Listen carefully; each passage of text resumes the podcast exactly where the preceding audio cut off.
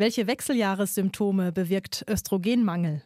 1000 Antworten die ganz klassischen Beschwerden, also die Hitzewallungen, die Schweißausbrüche, ähm, aber auch sowas wie Gelenkbeschwerden, dass viele Frauen merken dann, oh, ich stehe morgens auf und es irgendwie zwickt in den Gelenken und ich kann mich gar nicht mehr so bewegen wie vorher. Woran liegt denn das? Dann denkt man, mein Gott, ich werde alt.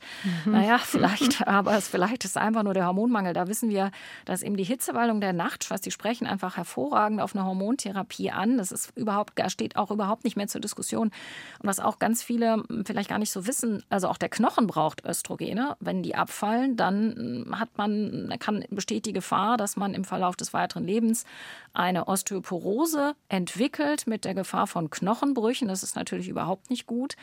Und ähm, auch da können die Hormon, kann die Hormonersatztherapie viel Gutes bewirken.